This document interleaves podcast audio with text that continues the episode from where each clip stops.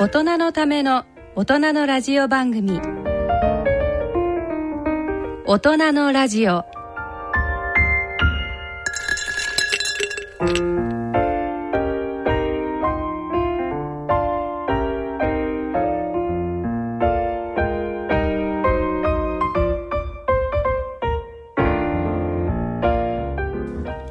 皆さんご機嫌いかがですか？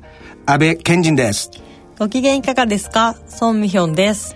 第3土曜日のこの時間は大人の愛をテーマにお送りいたします。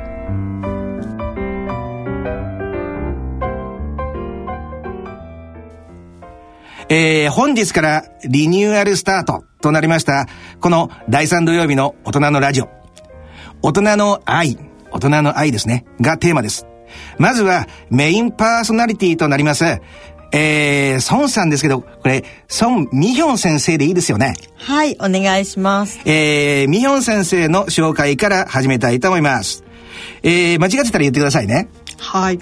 えー、産婦人科医師で、1900、これ、年がバレちゃうんですけどいいですか？全然いいです。はい。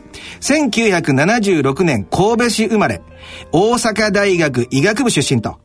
で、大ベストセラー、えー、女医が教える本当に気持ちのいいセックス。の著者で、その後、続編でセックス上級編、凄技編、ちょっと恥ずかしくなってしまいましたが、を出版されています。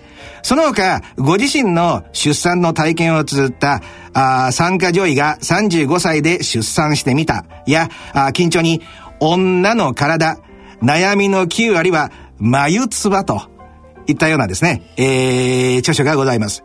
えー、ここが非常に私はね、あのー感動しているところなんですが、えー現在も週4日間、えー、産科クリニックで診療にあたり、また、えー、川崎医科大学で、これは現在は研究っていうことでいいんですよね？はい、研究をしています。はい。川崎医科大学の方でですね、研究をしてらっしゃいます。ちなみにどんな研究されてるんですか？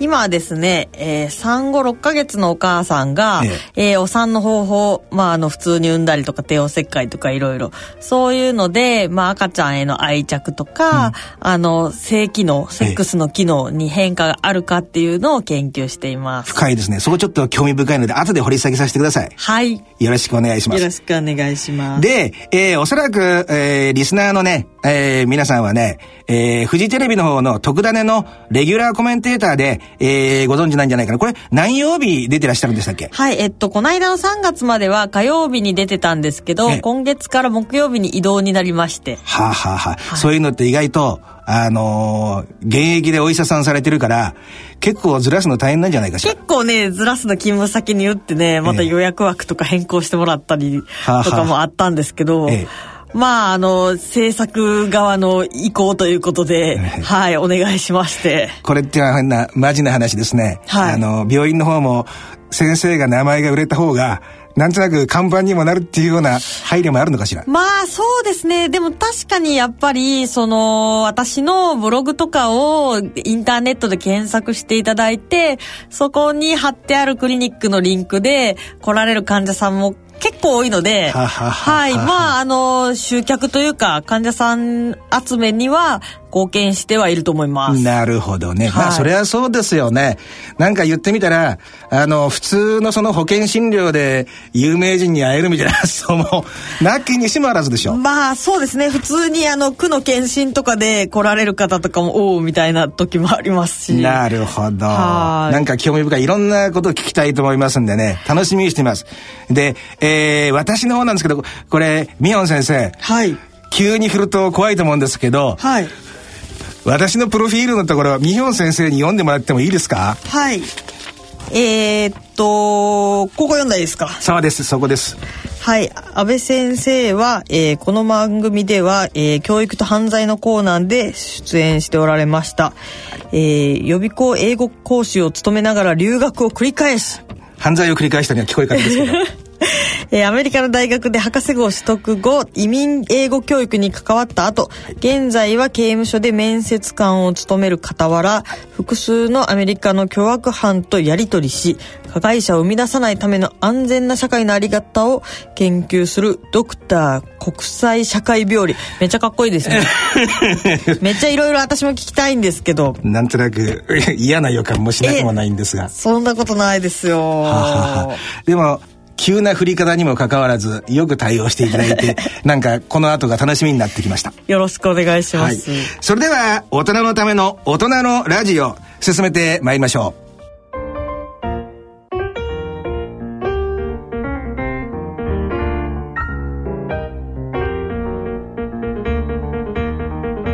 大人のための大人のラジオ。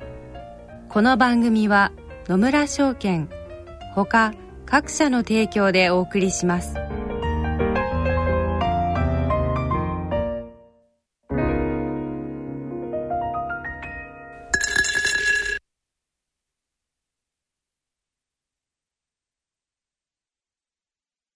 野村。第二の人生に必要なのはお金だけじゃないから。ゆったりとした旅を楽しみたい。健康はもちろん若々しさもまだまだ保ちたい。住まいをもっと快適にしたり相続のこととかもしもの時のことも考えておきたい。セカンドライフのために知りたいことってたくさんありますよね。あなたのハッピーなセカンドライフのために。野村証券の本支店ではさまざまなスペシャリストを講師にお招きして野村のハッピーライフセミナーを開催しています。詳細はウェブで「野村のハッピーライフ」と検索してください。なお当セミナーではセミナーでご紹介する商品などの勧誘を行う場合があります。それの村に来てみよ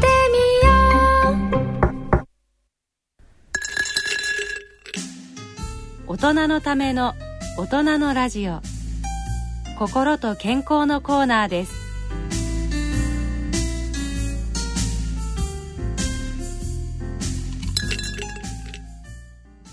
えー、健康医学のコーナーです。第3土曜日のこのコーナーは、今後、大人の愛、そして大人の医学をテーマにお送りする予定です。で、その前にですね、今回、初めてですよね、ミヨン先生。はい。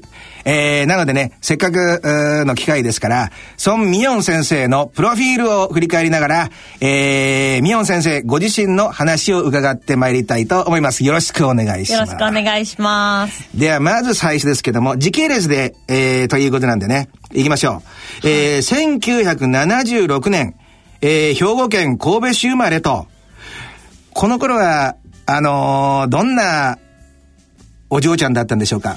そうですね。私、自分が物心ついたら、もう妹が二人いたんですよ。はははは。私の、えー、11ヶ月下に妹ができて、その14ヶ月下にまた妹ができて、なので、もうなんか気づいたらお姉さんで、なんか意外に我慢ばっかりしてました。ああ、なるほど、なるほど。だから、あんまり自分一人でご両親を独占できる機会がなかったと。そうですね。ただ、まあなんか、うちあの、在日なんですけど、韓国って、長子を異常に可愛がる。まあ男ができると男ばっかり可愛がるんですけど、そんなので、なんか、名前も私、ミヒョンとか言って、はい、結構親が凝ってつけたらしいんですよ。そこなんですけどね。はい、あの、ミヒョンって、美しい弦っていう字書きますよね。はい。これ、本名ですよ。本名です。どういうあの、気持ちでご両親はつけたんですか？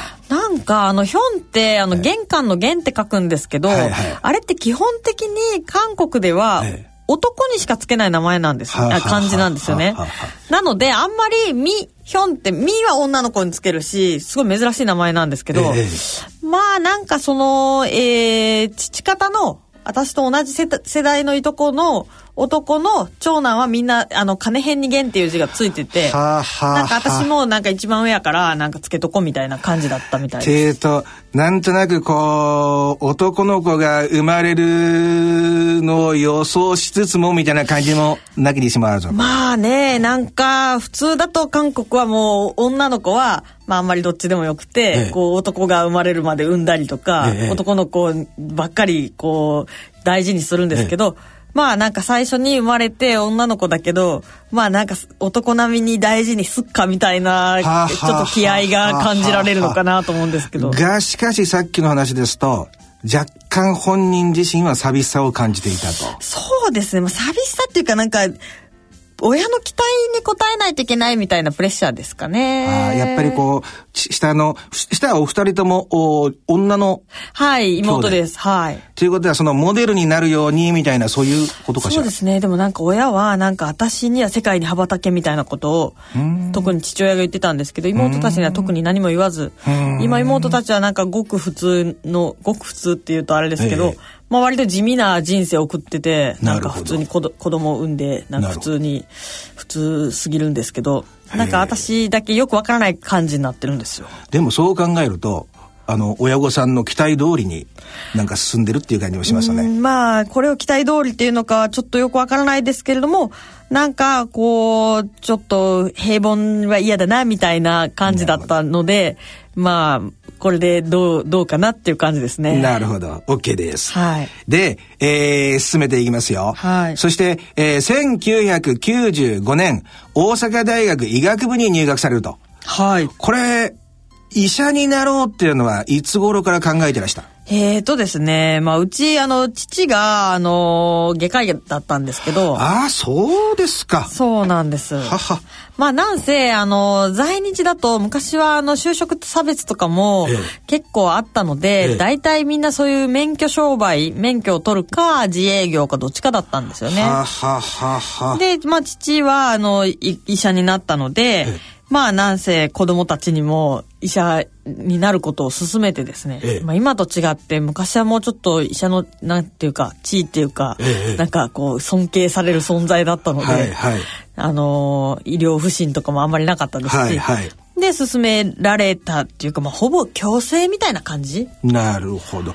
でも、これあれですよね。あのーお父さんの代が、あのー初代と言いますか、あの韓国の方から。えっと祖父母の代ですああ、そうすると、ミリオン先生は3世になるわけ。そうですね両親は戦後に日本で生まれてますはあはあ、でも、あれですよね。また、あのーおいはいろんなことを聞いていきますけども、はいお父さんが医学部に入るなんていうのはものすごい苦労ですよね。きっと時代的には。いやもう本当あのすごい貧しくて、ええなんかあの大阪の西成で、はいあの日雇い労働をしつつあ勉強して大学入試検定試験はあを受けて医学部に入るっていう。うわいやだから私ずっと貧困っていうのは努力でなんとかなるもんだって誤解してました。そうたまたま自分の父親がそうだったので、いや、なんか逆にいつかお父さんも呼んでみたいみたいな世界ですよね。それがちょっと父は、えっと、他界してましてですね。それそうなんで元お医者さんだったっていう言い方をされたんだ。そうなんです。なるほど。でもなんかね、まだ途中経過ですけど、いや、あの、ミオン先生がパートナーで、なんか嬉しい感じしますね。そうですか？面白そうでしょ？えー真実が話せるなっていう感じがしますんで。そうで嬉しいなさあ、どんどん進めていきます。それで、ここね、ちょっと伺いたいんですけども、はい大阪大学医学、なんで大阪大学を狙ったんでしょう？そうですね。うちは、その、えー、まあ、子供も3人もいて、まあ、医者になってほしいけど、なんか余計な金は出せないみたいな感じだったんですよ。なので、家から通える国公立大学以外は、けど受けたことがないんですよね。ちょうど阪神大震災の年だったんですけど、そうですか。はいうち父がですね大阪市立大学の医学部を出てるんですよ。はあはあはあはああとまあ大阪って実実際面積は小さいんですけど大体まあその大きな有力な病院とかはまあ大阪大学の関連なんですよね。なんですよね。大阪大学医学部って言ったら、あの有名な山崎豊子先生の、はい。白い巨頭という。そうですねもう本当に有名なあー素晴らしい作品ありますよね。はいそれモデルですよね。そうです。大阪大学医学部の病院が昔大阪の中之島っていうところにあったんですねはあは。あ今はなんか吹田って言ってちょっと万博公園のええだいぶ遠いところに移移転しちゃったんですけど、ええまあ古い場所にあった時に山崎豊子先生がご入院されて、まあ実は入院と言いつつ取材もいろいろされていたっていう。なるほど、なるほど。まあ、あの、教授選のね、はいはい。なんか血で血を洗う争いえが書かれてるんですけど、ええ。まあ、私も多多くを知ってるわけじゃないですけど、やっぱりあの、大阪大学の教授選ともなれば、まあ、すごくドロドロしてますよ。まあ、特にやっぱ大阪大学は、その、まあ、関西ではかなり、まあ、有力な大学っていうか、え。で、その、まあ、医者の世界の中でもやっぱりこう、まあ、プライドを持ってる人が結構多いので、なるほど。まあそこの教授になるって言ったら、まあやっぱりこうね、頂点みたいな感じなんですよ。はあでも興味深いですね。ミヨン先生。そんな話は。そうなんですよ。で、あのー、3回っていうのを選ばれましたよね。はい。これはなんででしょはい。えっとですね、私、父があの外科医でずっと小さい頃から手術の話を聞いてきたんですよ。うはいはい。手術が父は大好きで、で、なので、なんかその医者っていうのは手術をするっていうイメージがもうついてたんですね。はあ、はあはあで、まあ実際私もこ、まああの、やっぱり机の上でっていうより手先を使うのが好きだったので、うんで、まあ本当は心臓外科とか、あの、腹部外科とか、そのもっとメジャーっていうんですけど、はあはあはああの、中に行きたかったんですけど。メジャーって実際に医局では言うんですか？その分野を。そうですね。まあ一応メジャーとかマイナーとか言われてて、内科とか外科はメジャーなんですよで、耳鼻科とか眼科はマイナーなんですよう。わー、興味深い。興味深いでしょで、。秘密の世界ですよね。医学部っていうのは。まあ、ちょっとなんか、あの、そ、そうじゃない世界とは価値観とか常識がだいぶ違うのかなと思います。ああ、なるほど。で、なんで参加なんでしょう？そう。で、やっぱり、その大きな、そういう外科は、まあ、なんせ男社会なんですよ。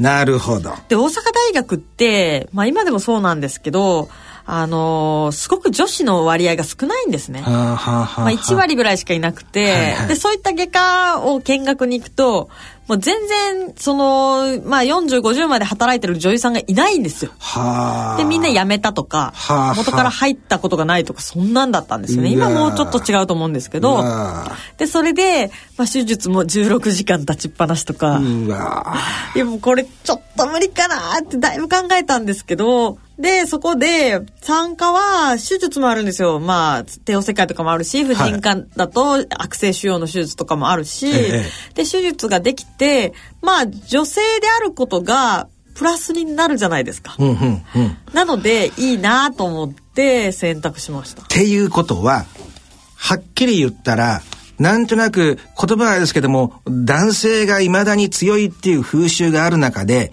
参加を選ぶことによって、その、そうした、あのー雰囲気を直に浴びずに済むみたいな部分があったってことかな。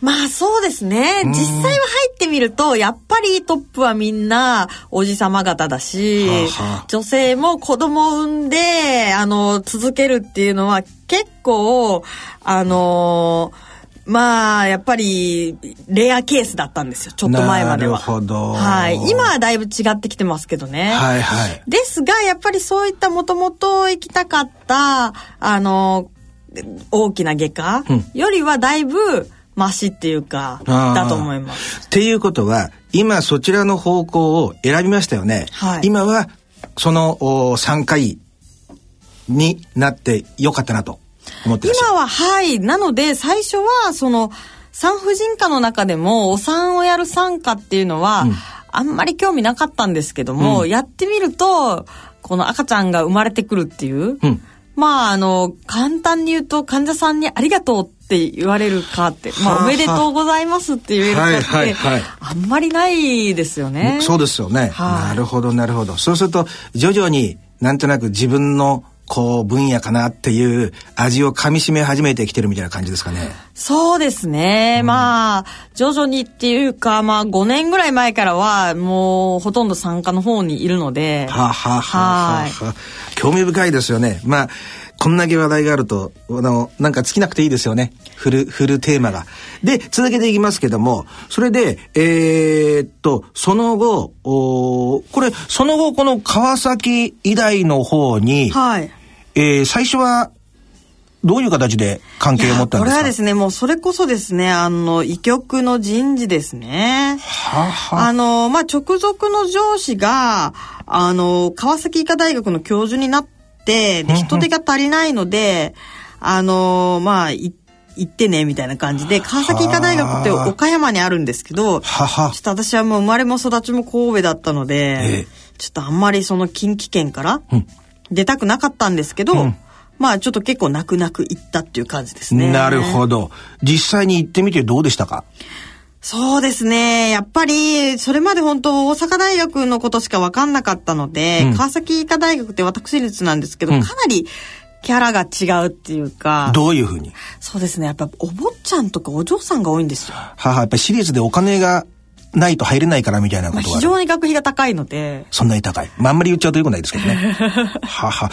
大阪大学っていうのは国立だから、それでも医学部ってお金かかるっていう話ですよね。いえ、あのですね、あの、が、い、今もそうだと思うんですけど、ええ、国立大学の学費はどこも全部一緒なんです。一律。東京芸術大学でチェロを学ぼうと、もう大阪大学で文学を学ぼうと、うん、東京大学で工学を学ぼうと全部一緒なんですよ、うん、じゃあそれは入学の時だけじゃなくてこうこうね学年進んでいってインターンとかやってきますよね。そういう時にも余計なお金は発生しない？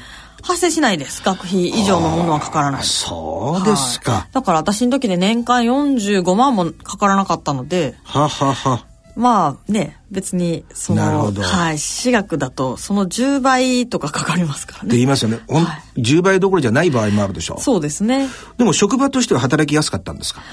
うん、働きやすかったかというと、必ずしもそうではなかったんですけど、ただ学生さんに授業をする機会が与えられたりですとか、まあちょっと1ヶ月ロンドンに見学に行っていいよみたいな期間を与えてもらったりとか、なるほど。大阪にいたら経験できないことをさせてもらって、で、また、あの、そこのですね、泌尿器官の教授が、永井先生って言うんですけど、うん、その性機能、あの、男性性機能の、あの、すごく有名な教授で、その先生と出会ったことで、まあ、生化学の道に入るきっかけになったので、はは。そういった機会を得たっていうのは、すごい貴重なことでした。それ、もうちょっとだけ聞きたいんですけど、はい、その、何先生って言われましたっけ？長井敦先生という。長井敦先生。今でも現役でやってらっしゃる？はい、今でも教授です。で、その先生に可愛がっていただいた部分があったわけ？そうですね。あの、まあ、私が女性性機能のことについて、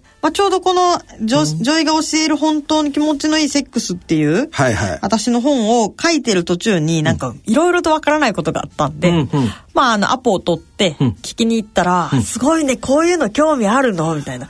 君みたいな人貴重だよみたいな感じで、頑張ってねみたいな感じで、いろいろ教えてくれて、で、学会も紹介して入れてもらったりとかして。へなんか直接お会いしてないですけど、いい感じの方ですね。すごいいい感じの先生なんですよ。全然こう、えばったりせずに。全然威張ったりしないですよ。はははははは。そうすると、ご自身で女性器の方は、なんとなくカバーできてきたけども、男性器の方ってなかなかこう、未知の世界だから、その永井先生がかなり力を貸してくださった。そうなんですよ。私も患者さんみんな女性だし、ええ、まあ女性性機能のことは、まあある程度ね、うん、自分で勉強したりとか調べたりできるんですけど、はいはい。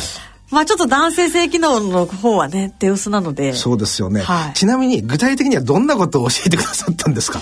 具体的にはそのまあ男性の感じるポイントとか、はあはあ、そのまあなんかカウパー腺液とか言って出てくる液がどういう時に出てくるかとか、はあはあ、まあそんなんですね、はあ。そういうのを科学的に話してくださった？結構科学的に話してくださるんですけど、ええまあなんか割と親しみやすい感じで話してくれるので、なるほどものすごいわかりやすいんですよ。なるほどね。へえでも、そういうのって大事ですよね。いずれにしても、あ今回のテーマもそうですけど、大人の愛ですよね。そした時に、精神的な部分もだいぶ大きいですから、あんまりこう、杓子定規にこう、スパスパスパッとやるべきものでもないですよね。まあそうですね。やっぱり、その性のことっていうのは、あの、まあ科学、まあ人体としての自然科学の一面もあるんですけれども、あの、まあ文化的な側面とかもあるので、なんかスパッといかないですね。なるほど。あ文化的な側面ありますよね。はいで、先ほどご自身で、あの、もうお話しされましたけど、おロンドン大学の方にどのくらい行ってらした？それはね、半年ちょっとです。はは。で、ちゃんと目的を持ってこれ、えー、胎児超音波先行と。はい。これっていうのは、あの、じゃあ、席を川崎医大に置いたまま向こうに行かれたわけですよね一。回席を川崎医大に置いたまま1ヶ月見学に行って、あとは退職した後に留学しました。はあ、なるほど。じゃあ、基本的には実費？実費です。ああ、そうですか。でも、どうですか？こう、手応えはありましたか？結構ありました。その、やっぱり日本って、その、胎児超音波に関してはあんまり進んでないんですよね。イギリスの方が出生前検査をどんどんやって、あの、しまあ、調べて、お腹にいるうちに見つけようっていう、まあ、それも文化とか、あの、価値観なんですけど、はいはいはい。んなんですけど、まあ私その5年ぐらい前に参加の方にあ選んだって言ったんですけど、ええなんか参加の世界で今後進歩していくとしたら、まあそんなすごく新しい帝王切開の技術とか、まあ起こらないんですよ。非常にプリミティブなので。はいはいはいはいなので、まあ、き超音波の機械はね、どんどん進化していくし、まあ、今、今の若手から参加を志すんだったら、その進歩にはついていかないとダメだろうと思って、なるほど。そこを学びに行ったんですよ。これはもうほとんどあれでしょ。あの、イギリスとかでは、まあ今日本でもそうですけど、こう、生まれる前に大体のことはもう分かっちゃうわけでしょ。まあ、大体のことっていうか、まあ、生まれてからでないとわからないこととかも多いんですけれども、実際は。でもやっぱりわかる範囲のものについては、イギリスはもう公費で、みんなに、あの、受けれるんですよ、検査が。はは。じゃあ保険が適用できるっていうことですか？そうですね。向こうはナショナルヘルスサービスといって、はははまあ、基本的な医療に関してはタダなんですよね。なるほどは。これ一言でね、はい。一番何が勉強になりました？ロンドン大学で。そうですね。まあまあ技術もそうなんですけれども、やっぱり向こうのシステムですね。はあ、と言いますと？というと、日本だと、やっぱりみんな各個人が情報を勝手に集めて、で、あのまあ自分でアクセスしなければ、そういう検査にたどり着かないんですけど、イギリスではもう何週から何週の間にこの検査を受けて、で、何週の時にまた来てくださいっていうのが、もう全員に、その、もうシステマチックに、あの、検査がお、あの、行われてるんですよ。なるほど。で、それで、で、もっと言うと、その医療経済学にのっとって、で、この検査はちゃんと元が取れるとか、そのコストベネベネフィットがあるとか、もうそういうかなり合理的な考えで、で、検査の精度とかも次々に更新されていくし、なるほど。日本とは全然違いますね。だから結構あれですよね。いろんな面で日本の医学が進歩してるとか、日本のこう保険制度はね、かなりこう進んでるとかって話ありますけど、なんていうかその、か、角度っていうかその、かなりやっぱりヨーロッパ系は進んでますよね。まあそうですね。あの、特にその出生前検査に関しては、日本はものすごく特殊ですね。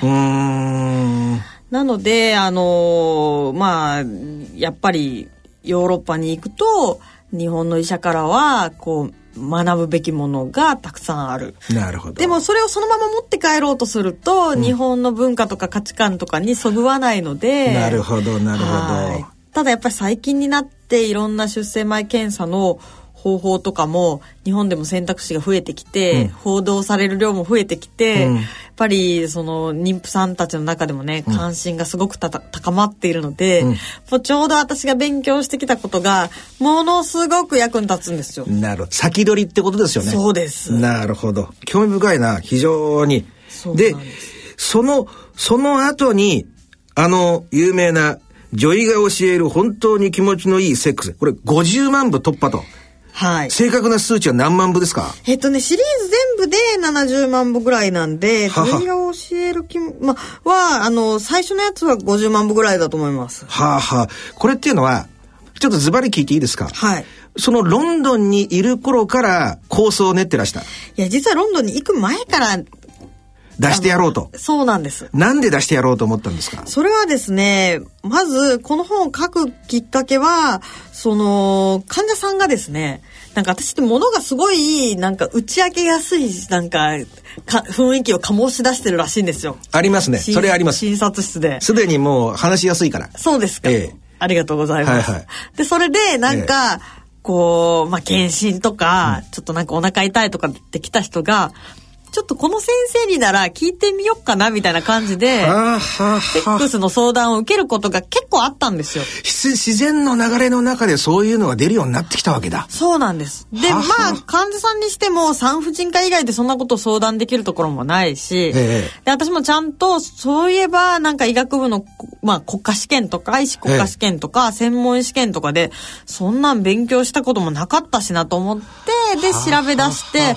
そしたら、そうか、女性の興奮とか感じる仕組みはこうなってるんだっていうことが分かって、はあではあはあ。これって全然知らないまま特にもうセックスとかって、なんか女性の場合こう相手任せだったりとか、はいはい。男性もなんか商業用のポルノではいはい。学んだりとかで、全然みんな知らないけど、そら例えばね男性のこうまあ AV に洗脳されたプレイで、はいはい。女性が感じるわけないじゃん、こういう仕組みなんだからみたいなことがいろいろあって、なるほど。これはちょっとあのみんな知っといた方がいいんじゃないと思ってはあはあはあはあは。あおそらくこれってだけど、日本のお医者さんの中では、やっぱりこれ誰もいなかったですよね。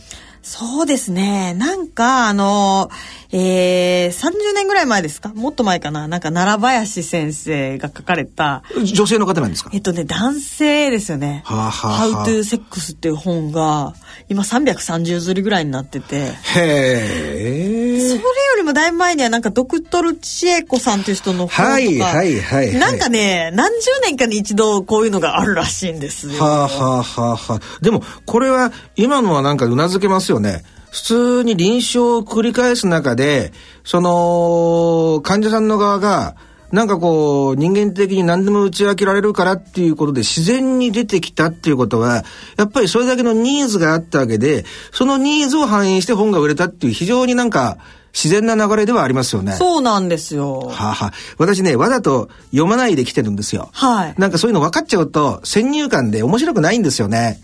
まあそうですね。大体ね、ベストセラーになる本とかって、なんかすごい、なんか煽った感じの本が多いじゃないですか。はい。これ、でも、そう、ちょっとお言葉を返すようですけど、あれですよね。いや、女医が教える本当に気持ちのいいセックスまではいいんですけど、その後の上級編も許すとしましょう。凄技編っていうのは、あの、あまあ、煽ってますけど、これっていうのは、きっとまあ、出版社の方なんだと。いやそうですね。まあ、凄技編は、そのテクニックを特に、まあちょっとね、誰でもわかるように詳しく解説したっていうので、はいまあ技だよってわかるようになるんですけど。でも結構ね、これ読んでみると、そんなとんでもない内容じゃないんですよ。まあ見る人から見たらこれ当たり前だよねっていうような、まあその、こう医学的にはい基本的なことえを中心に書いてるんですけど、ええそういった本がここまで売れるっていうのは、やっぱりみんな知りたかったんだなと思って。えなるほど。でもね、こう、一つ一ついろんなあの質問をしていて、思うんですけど、こう、あれですね、この、い今、こう、流行りの、こう、一発当ててやろう的な発想の方じゃないなっていうことがすでに分かってきてね。いやーそうですね。むしろ、まあ最近出版不況とかって言われてるのに、ええこんなね、無名の著者の本がね、ええ売れるとかないじゃないですか。はいはい。なので、売れると思って書いてないし、そいや、もう、これ本名で出したの、いや、こんなに有名になるなんて、私ちょっと本名で出したのは、早計だったかもしれんって思いましたもん。なるほど。その辺の話。これだけど、こう、どういういきさつで、あの、こう、仲のいい出版社みたいな方がいらして、本出しませんか的なやつですか？それでもこれちょっといいネタがあるんですけど、どうですか？みたいな感じなんでしょそうですね。なんか私もともと、あの、妊娠の情報とかをブログを通じて発信してて、ははは。で、まあそこでちょっと、あの、すごいアクセスをいただいて、なんか講演会をやったりとかもしてたんですけど、ははは。そういう中で、あの、編集をされてる方と知り合う機会が増えて、ははは。で、その中で、こういう本出したいって言ったら、もうそういうのないのいいねって言ってくださった編集者の方がいて、なるほど。はいでもね、本当に今日直接お会いできてよかったなと思ったのは、このほら、本のタイトルだけ見るとですよ。はい。どんな人なんかなっていう、半分ぐらいは、こう、サスピシャスな部分がありますよね。まあ、このタイトルだけ普通に見ると、すごい性的に魅力がある、ええおお色気ムンムンジョイが私が教えてあげるみたいな感じでしょ。はいはい。うちの家内はそういう風に撮ってましたからね。でもなんかどう見ても私がこうなんかそういうセックスシンボルになるというよりは、それとは全然かけ離れた感じなので。まあだけど分かりませんけど、人間の人生っていうのはこの先セックスシンボルみたいになっちゃう可能性もありますけどね。まあ、あんまりないと思うんですけどね。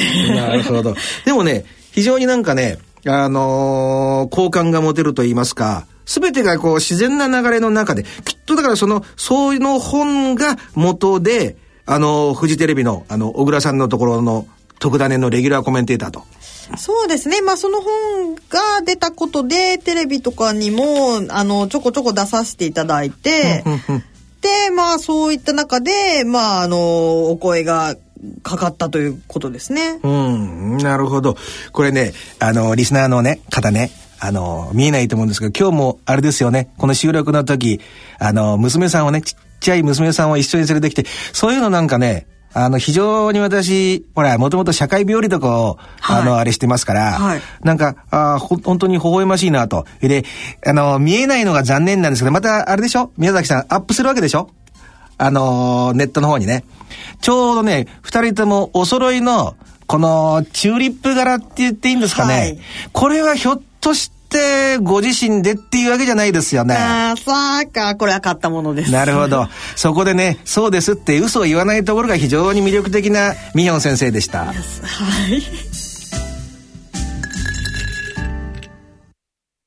野村鈴木さんちも田中さんちも佐藤さんちも深堀さんちも貯蓄から非課税投資へ野村で NISA 始めた人から非課税に。野村。伊藤さんちも高橋さんちも渡辺さんちも中村さんちも貯蓄から非課税投資へ野村で NISA 始めた人から非課税にで、これいよいよ2012年、えーフジテレビ特ダネレギュラーコメンテーターと、テレビに出た後、なんとなくこう、今まではこう、地味な社会ですよね、お医者さんって。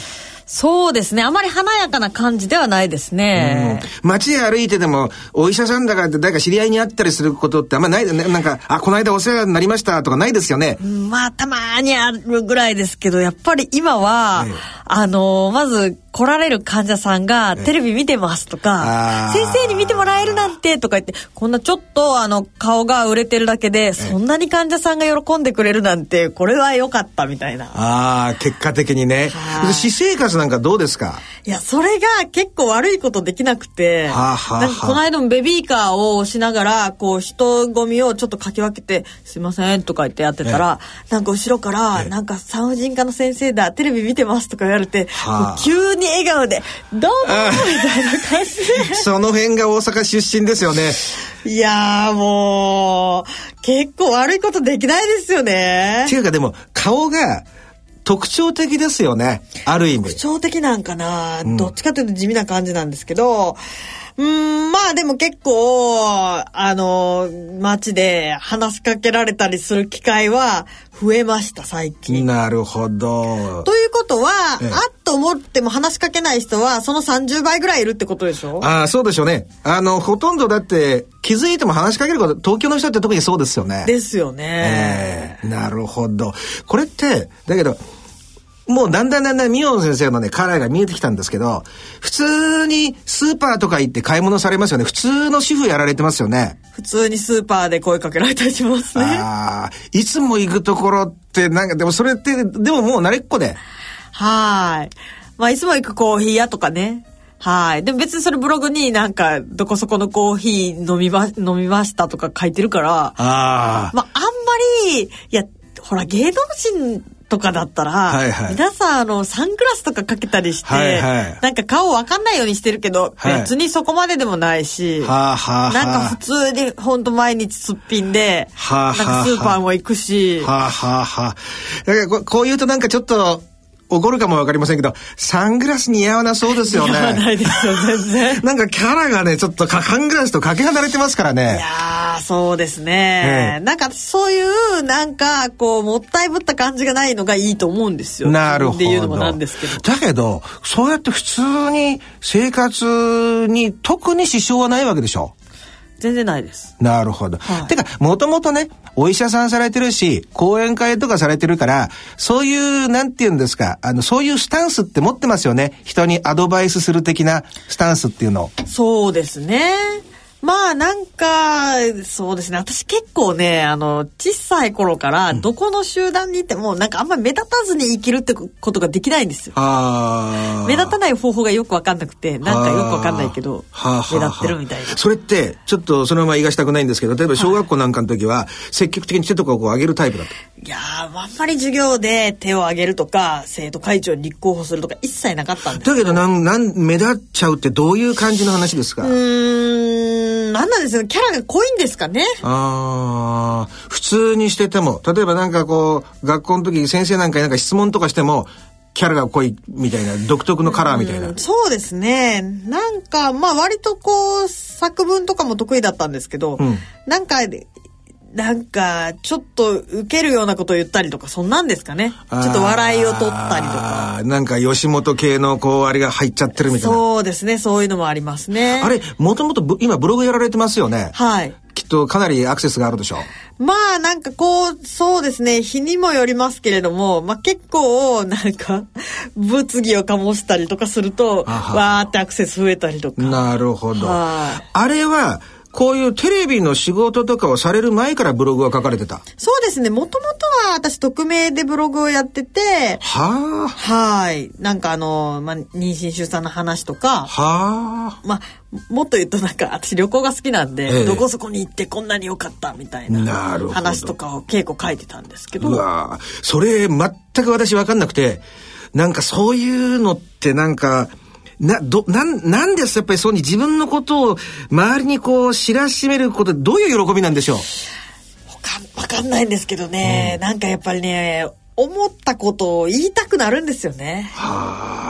割とだからちょっと社会派なんですよ。だからその妊娠出産のことっていうのも、あの、やっぱり医療不信が招いた、こう事件とか結構あったんですよね。はいはいはいまあなんか産婦人科のドクターが逮捕されたりとか、そういうので、なんかこれではいかんみたいな。わかりました。それで今答えがわかりました。だから、そのほら、産婦人科医を選んだ時も、なんとなくこう、社会のし仕組みと密接に関係してますよね。男男性の方が医学界が強いみたいな。そういう、いつでも社会的な背景を引きずりながら、あの、在日っていうことも基本的にはそうですよね。まあそういうのもやっぱり染みついてると思いますね。なるほど。そのやっぱり正義を広めてやろう的なものが無意識のうちに、そうですね。まあ、正義っていうとまたちょっと違うのかもしれないですけど、私の中で、こう、やっぱり自分がマイノリティの部分とか、うん。例えばもう医者も、まあ、ある意味ではすごい強者なんですけれども、うんうん。でも、その、私が研修医で、まあ、ちょっとディープな地域に勤めてたこともあって、うん。もう飛び込みで、あの、妊娠して一回も病院にかかったことない人とかが、あーって救急車でやってきたら、もうあの、けん、あの、安全に産まさなかったら、こっちが訴えられるぐらいの。はあなんでこっちは拒否もできないのに、でも途中で何かが起こったら、そんな弱い立場なのっていう、なんかそういう、なんかこう自分が置かれているこう弱者的なわかりますわかります。のをこう訴えたいんですよ。なるほど。それをでも確かに、日頃の医者っていう業務の中で、吐けるとこはないですもんね。ブロックとかを設けない限りは。そうですね。なので私は一人一人の患者さんに、こう、まあ例えばその女性の健康のこととか、妊娠のこととか、こう丁寧に説明して、割と私患者さんと仲良くなるのも得意なんですけど、でもこれではやっぱり追いつかないと思ったんですよ。なので、一人一対一で伝えるんじゃなくて、自分一人で大勢の人にこう、まあ、伝えたい。なるほど。もっと言うと、影響力が欲しいっていう欲望があって、それがまあ、ブログなどでの発信を始めたきっかけですかね。興味深い。非常に納得できる。なるほど。なので、こう、テレビに出てるお医者さんとかの中には、ちょっとタレント化してる方とかもいらっしゃるんですけど、うん、私はこのソン・ミヒョンっていう人間が目立ちたいとかは一切ないんですよ。うん、全くタレント化してない。そう。むしろ自分にある程度影響力が出ることで、その知識を広めたい。なるほど。自分の考えに賛同してるくれる人を増やしたいとか、そういうもっと、なんか、あの、ちょっとでかい欲求があるんですよ。なるほど。自分が目立って、なんか映りたいとか、有名になりたいとかないんですよ、実は。もう、全然 OK。眉間のシワが全てを語ってますよね。非常に真実を追求するっていうね、その姿勢を見上げたもんです。で、最後に、ね、ミヨン先生、素敵な時間を設けますから。最も最新の著書の女の体、はい、悩みの9割は眉唾っていうやつですけど、キャッチフレーズを言ってください。いやもうね、セックスをしてもホルモンは出ませんっていうか、女性健康にはまつわる都市伝説を切るっていう感じ。なるほど。あのね、あの、きっと先生ご存知ないと思うんですけど、女性誌は、もう次々に、あの、健康情報の嘘を垂れ流してるんですよ。はあ、はあはあはあはあ、セックスするとホルモンが出るとかね。はあはあはあ、あの、女性ホルモンが出るとか、ええ、冷えを治すと妊娠するとか。はいはい。骨盤の歪みを治すだけでいろんな病気が治るとか、はあはあはあ、全部嘘なんですよ。なるほど。でそういうのをこういうのは嘘だっていうのをまとめ切りにした本です。なるほど。ちなみにいあの3つぐらいちょっと嘘つついたところちょっと言っていてください。せっかく宣伝になりますから。そうですね。まあ例えばですね。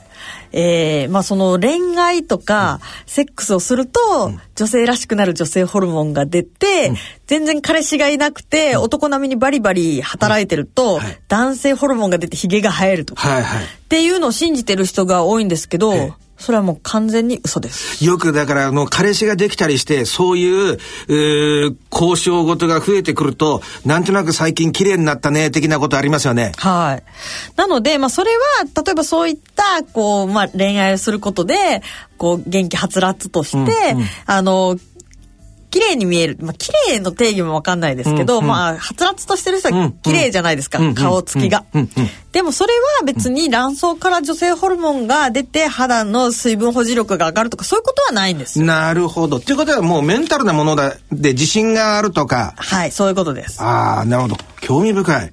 で、ミヨン先生ね。あのー、こんな感じで番組をね、はい、進めていきたいと思うんですけども、えー、次回、どんなテーマしましょう？そうですね。まあちょっと私もあの、セックスの本をいろいろ書いてるので、はい、あの、聞いてくださってる方の中には、私はこう、はい、セックスジョイとして認識されてる方も多いと思うんですよ。はい、で、まあセックスっていい面も悪い面もっていう、あると思うんですけど、まあちょっとヒヤリセックス。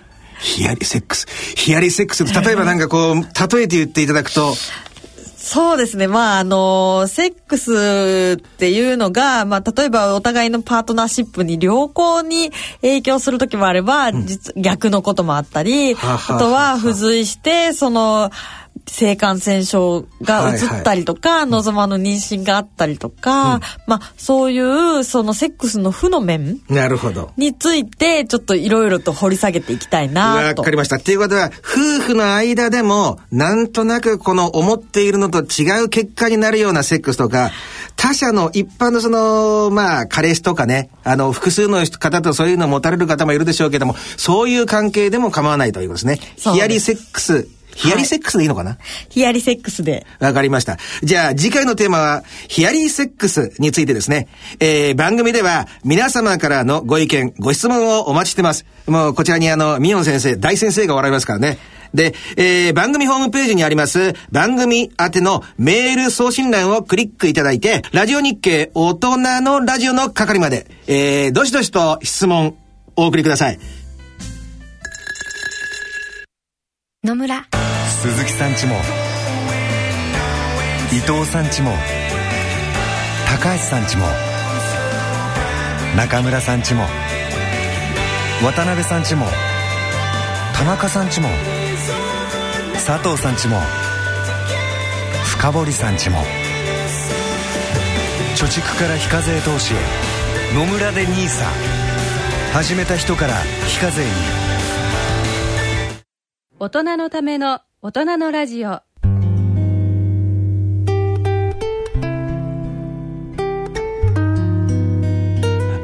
えー、今回の大人のラジオ、いかがでしたでしょうか？いやちょっと私のこといろいろ喋っちゃってあのいろいろあのちょっと恥ずかしい気持ちもありますね。いやでもね私本当に本音言っていいですか？はいあのー、朝ほら、あのー、仕事に行く時ちょっとテレビつけますよね。はい。あのー、孫さんの顔見たことあるんですけどね。あの全然テレビの映ってるのよりも、この大人のラジオで、えー、こう話をね、聞いている美穂先生のはいいですね。そうですか、ありがとうございます。これがね、逆に出てない。うん、ああまあそうですね。ワイドショーだと結構ね打ち合わせとかでは数なんですけど、ね、やっぱりあのまあこういろんな方が見てるので、うん、でもこういう全然今の素のね、はい、でいろんなこの社会的なねこういう自分の考えもお持ちでしょ？はい。それ全然いいですね。あのー、本当にこういう人だと思ってなかったから。ああそうですか。実は私も安倍先生のご専門の分野にもいろいろと興味があって今後ちょっといろいろそういったところも含めて絡んでいきたいんですけども。なるほど。私のは急になんかものすごく深いダークなゾーンに入りますんでね。はあ。でもなんか世の中に起こってることのダークなゾーンを知ることってすごい大事だと思うんですそうなんですよね。まあほら結局身にかかる危険みたいなものっていうのがやっぱり一番でもある意味大事なことだと思うんですよ。そういう一番汚い部分とかをねなんとなくこう、に、蓋をしないでそこを触って、いろんな洗ったりしながらですね、そういう部分をなんとなくこう、少しずつ少なくしていきたいっていうようなことなんですけどね。そうですね。なんかそういうことを知ってるか知ってないかで、まあ、私の例えば今後広めていきたい、うん、まあ、性の情報とかも、はい、まあ母子愛着とかその親子関係とかですよね。はい。ですよね。そういうのもすごくだからあの知りたいです。なるほど。聞きたいです。なるほど。今日はね私ね個人的に非常になんて言いますか新しい友達ができたと思っていいんですよね？嬉しいです。OK です。えー、さて番組では疑問、質問、ご意見を、ご感想、お待ちしております。宛先です。郵便の方は、郵便番号105-8565、105-8565、ラジオ日経大人のラジオの係まで。あるいは、ラジオ日経、大人のラジオの番組ホームページから、えー、投稿もお待ちしてます。ラジオ日経は NIKK、K が2つですね、宮崎さん。NIKKEI。ラジオ日経ですから間違えることない大人のラジオの番組のホームページです。よろしくお願いします。それではお時間となりました。お相手は私、安倍賢人と、ソンミヒョンでした。それではまた次回お会いしましょう。さようなら。さようなら。